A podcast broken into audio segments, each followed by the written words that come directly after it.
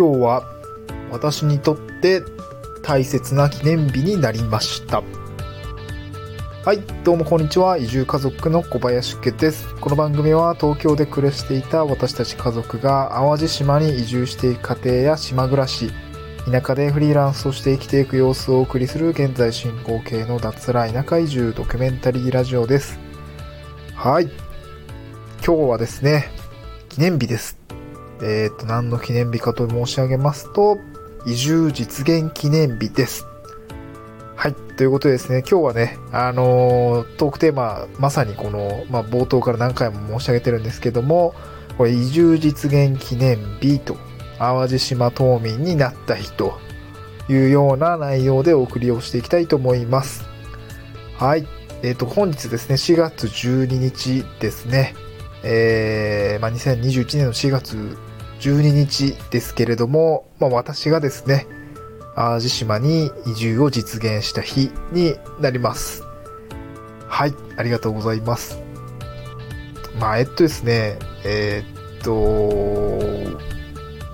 まあ、今日別にやったこと引っ越しと、あとまあ、えっとですね、まあ、淡路島入ってきて転入届と、あと、なんだ、転入、まず転入届を出してですね、まあ、正式に、あの、自治体の方にですね、住所が、まあ、淡路島になったというような、えー感じになりますね。うん。まあ、これで晴れて、まあ、淡路島に、淡路島島民になったというような感じですね。で、まだね、正直あの、引っ越しをして、荷物は全く片付いてません。本当に家はね、雑多です。雑多。本当に雑多ですね。とりあえず、とりあえずできるとこまでやって、また明日、明後日にかけてですね、あの、荷物を整理していかないとかなというような状況なんですけども、まあね、もう気持ち的には、あのー今日は、なんていうんですかね、長かったというか、あっという間だったというか、ね、まあ正直、ここまで来るのにね、約こう、移住を決意して約1年かかってるので、まあ1年前にね、ここまで想像できた、できていたかっていうと、まあ1年後のけ、まあ光景っていうのは全くね、思い浮かんでなかったです、正直。本当に移住できるのか、まあ私、まあ移住できるのかもわかんなかったし、まあ正直ね、自分が移住するとも思ってなかったです、正直。うん。本当にできんのかとか、本当にやるのかね、あの、会社を辞めて、本当に移住するのかってね、全然、正直全く想像ついてなかったんですけども、今こうしてね、今、淡路島に来て、えー今ちょっとソファーに座って、マイクに語りかけているわけですけれども、まあ、うん、なんていうんですかね、1年あると人ってどうなってるかわかんないなっていうのは本当に感じますね。こうまあ、自分で言うのもあれですけども、まあ1年あったらね、あの、何でもできるよというような形をですね、まあなんとなく、また改めて実感をしました。まあこれ、まあ私もね、あの、今の妻と結婚するのも結構急展開だったというか、妻と出会って、えー、9ヶ月目ぐらいにはプロポーズをして、えー1年後には結婚してたというような、そんな感じだったので、なんか、えー 移住もですね、移住をすると決意してからもちゃんと、ちゃんとというか、1年後に移住してるっていうね、なんかそういう1年スパンでなんか 人生ガラリと変わってんなっていうような、今んとこそんな人生ですね。うん、なんか急に、まあ今までね、結構テンプレ通り生きているつもりではあったんですけど、なんかこう1年で急にキュンとこうね、進路が変わるような、そんな人生になってきておりますと。はい。でですね、えーっと、まあ、今日ですね、まあ、何話そうかなって思ったんですけど、まあ、単純に感想ですね、この淡路島島民になった日っていう形で感想なんですけども、まずね、今日朝、えっとね、昨日、東京の家を引き払った後は、あの、新幹線で神戸の三宮というところに、えーホテルに一泊しました。で、その後翌、まあ今日ですね、翌朝早々にですね、あの、バスに乗り込んで、まあ、淡路島に向かいましたと。まあ、めちゃくちゃ気候が良かったですね。朝も、何時かな、9時ぐらいに着いたんですけども、もうね、快晴快晴、そして海からね、少し浜風が入ってきて、涼しいのなんのって、めちゃくちゃ快適でね、あのーちょっと不動産屋さんまで行って鍵受け取ってきたんですけども、まあ、そこからね、ちょっと市役所の方と、まあいろいろちょっと仕事の関係もあってて、ちょっと手続きして、まあそしたらね、市役所の方があの家まで送るよっていうふうに言ってくれて、で、まあ家まで送ってもらってですね、あの、その後引っ越し業者さん、ちょっとね、えーまあ10時から引っ越しだったんですけども、まあタイミングよく、えー来ていただいて、じゃあやりますかって形でね、まあ勢いよくバーッとお荷物搬入しました。でね、うん、まあもう結構荷物多いですね、やっぱ。荷物多かったでした。で、一つ一つが運び入れて、まあでもね、1時間かからずに搬入してもらって、その後ね、あの、義理の兄がですね、あの、妻のお兄さんですけども、まああの、今日お手伝いに来てくれて、あの、まあ車も、あの、足代わりに、あの、使ってくれていいからって形で、あの、まあ支援してくれてですね、まあ正直あの、義理の兄とね、そんな話したこと、そんなね、真面目に話したことなかったので、ほぼ初対面だったんですけど、なんかね、なんか楽しくやってたんですけどね、はい。で、まあ、淡路島めっちゃ気候が良くて、本当にね、あの山の緑があったり、空の海が、空、ん？空の青色があったり、海の青色があったり、まあ、そしてまた風ですね。まあ、ちょっと私の新居はですね、あの庭みたいのがついちょっとね、ちょっとした庭みたいのがついてて、まあ、そこからちょっと小だ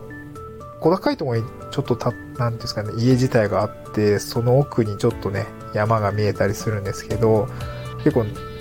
あの、個人的にはすごくいい、そのロケーション的には、まあ、すげえいいので、そう満足してるんですけども、なんかこうね、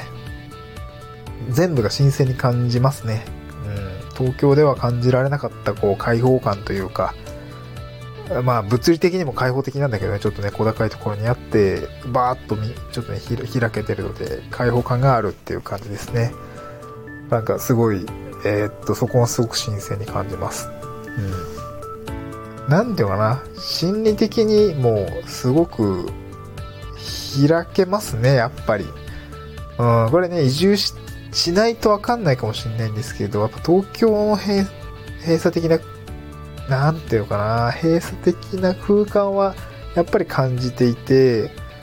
地方、まあね、めちゃくちゃ田舎ですけども、来た、来ると、やっぱりなんかちょっとね、解き放たれた感がやっぱりちょっと出ます。まあ今日で、その出てきたばっかりなんで、本当に、ここがもう誤差の範囲っていうか、こう、本当にね、スピリチュアルな部分だとは思うんですけど、メンタル的なところで、えー、新鮮に感じたり、まあ開放的に感じるというような感じですね。で、まあ、今日はですね、まあ、感想なんですけど、新居に引っ越すのはね、ちょっと正直一人だと大変でした。今日義理の兄が来てくれて本当に助かったなって感じですね。なので、まあこれからね、移住される方、まあ、まして家族で移住される方については、えーっとね、まあ正直複数人でやった方がいいです。まあ、えっと、親戚の方がいるようであれば、なんか来てくれたらありがたいだろうし、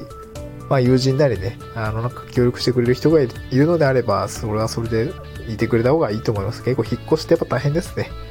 すごい大変でした。うん、でね、新居に来て、ちょっと一番びっくりしたのがね、ちょっとね、これ家の特性なのかもしれないけど、庭があるんですけど、庭にね、物干し竿ついてるんですよね。あの、まあ、ベランダなのかな？ベランダはないけど、こう、壁から壁までこう物干し竿の、あの、干すところがあって、今のアパートはですね、一応物干し竿を使ってたんですけど、何メートルかな ?2 メートルちょっとぐらいの、ね、まあ、それでも長い物干し竿を使ってたんですけど、それがね、ちょっとね、庭のやつつけようと思ったら全然足りないんですよね。びっくりしたんです足りなかったんですよね。で、これちょっと、あの、義理の兄の車で、あの、ホームセンター連れてってもらって、物干し竿買ったんですけど、長さがね、4メートル。4メートルの物干し竿を買いました。それでね、ギリギリだったの。4メートルってどんだけ広いねみたいな感じでビビりましたね。うん、そっぱなんか、家でかい、家っていうかなんか、ちょっとね、そういうところがありましたね。びっくりしました。うん。なんか、いろいろ規格外だな、みたいなところですかね。はい。あと、なんだろう。プロパンガスも立ち会いしてくれて、あのね、プロパンガスって、まあ、正直じ、前の実家はね、プロパンガス使ってたんで、別にそんな、あの、プロパンガスってなくなったらどうするんですかみたいな質問は、別にね、疑問はわからなかったんだけども、なんか、なんていうのかな、プロパンガスの立ち会いとかって、なんか初めてしたんで、なんかこう、久々にこう、プロパンガス見て、あ、そうそうそう、こんな感じだったよね、みたいな感じを、ちょっとね、垣間見ながら、あのー、その、ガスの会社の人とはいろいろこう、やり取りをしてましたね。すごい気さくでね、なんかすごい、えー、っと、まあ、昨日もバーベキューやってたんで、すごいなんかニンニク臭かったらすいません、みたいな感じで言ってて、なんか、いいな、みたいな、アットホームだなって思いながらね、そういった、えー、現地の人とのやりとりを少し楽しんだっていう感じですかね。はい。あとは、うんと、まあ、引っ越して、あのー、ちょっと田舎で引っ越した時にはやっぱり車ないとしんどかったかなって感じですね。あのー、やっぱ正直ね、あの、来てみて、あのー、何回も移住先に来れる距離じゃなかったので、私は本当に家で決めた時に1回しか見に来なかったし、あの、あんまり時間がなくて、あの、いろいろ寸法を測ったりっていうのもしてなくて、いろいろね、あのー、わからなかったんですけども、やっぱりね、ちょっと足りないものがちょくちょく出てきます。その物干し座もそうだし、今もカーテン 長さ足りてないんですけど、あの、やっぱカーテンいるよなとか思いながらね、カーテンはいりますよね。やっぱり、ちょっと気になるしね。えー、っと、あとはトイレットペーパーも必要だし、あとなんだろう、えー、っと、ちょっと収納がないんで突っ張り棒とかを買いに行ったりですかね。あと下駄箱も足りないので、なんかこうう、二足、なんだろう、縦積みできるようなやつを買ったりとか、なんかやっぱりそういうところ、細かいところとか、物資ってどんどん必要になってくるんで、これ車ないと、なんか片付くもんも片付かないみたいな状況になるので、やっぱ車はあった方がいいですね。なので、今東京に住んでいて、まあ私もそうでしたけれども、東京に住んでいて車がない。そういう場合は、うーん、まあね、なかなかね、あの、東京で買ってってなると、ちょっとまた手続きとか移動も大変になると思うんですけど、なるべくこう、引っ越し初日から、こう、車がある状態が望ましいかなと思います。まあ、これはレンタカーでもいいでしょうし、えー、っと、わかんない、1ヶ月間ぐらい、リースするなりでもいいと思うんですけど、あと、ま、親戚とかね、そういうまあ、1日2日レンタルでもいいのかな？あそういう状況が、あの、望ましいかなと思います。本当にね、車ないときついと思いますね。うん、私も明日からちょっと、えー、っとね、職場の方に車を借りる形にしたいと思ってるので、明日、ちょっと徒歩で朝はテクテク2、30分歩いていくんですけども、まあ、車借りれないとちょっときついっていう感じですね。うん、はい。えー、っとね、すごい、まあ、雑、雑、雑々とした内容をね、あのー、まあ、これ移住記念日に話してしまったわけですけれども、まあね、移住記念日、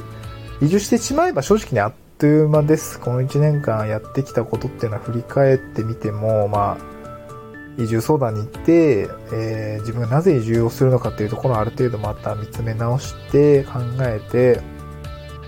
ま、それをアウトプットしてですね、人に話すっていうことですね、移住相談で。お世話になる方だったりとか、SNS で発信をしたりとか、そういう気持ちでですね、あの、どんどん移住したいんだ、まあ、こう、こういう理由で移住をしたいんだっていうような形で、こう話していくと、やっぱり情報が集まってきたりしますし、やっぱり移住相談の、あの、カウンターにいらっしゃる方、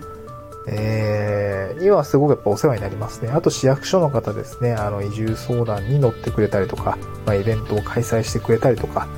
えー、ズームでね、あのー、オンラインイベント開催してくれたりとかすごく助かりました。やっぱそういうところでやっぱ情報を、えー、なんていうんだろうな、集めていくと。やっぱりちょっとコロナでね、なかなかうまくいかなかったですけれども、やっぱり現地に行くっていうところがやっぱり一番大事だと思いました。個人的には。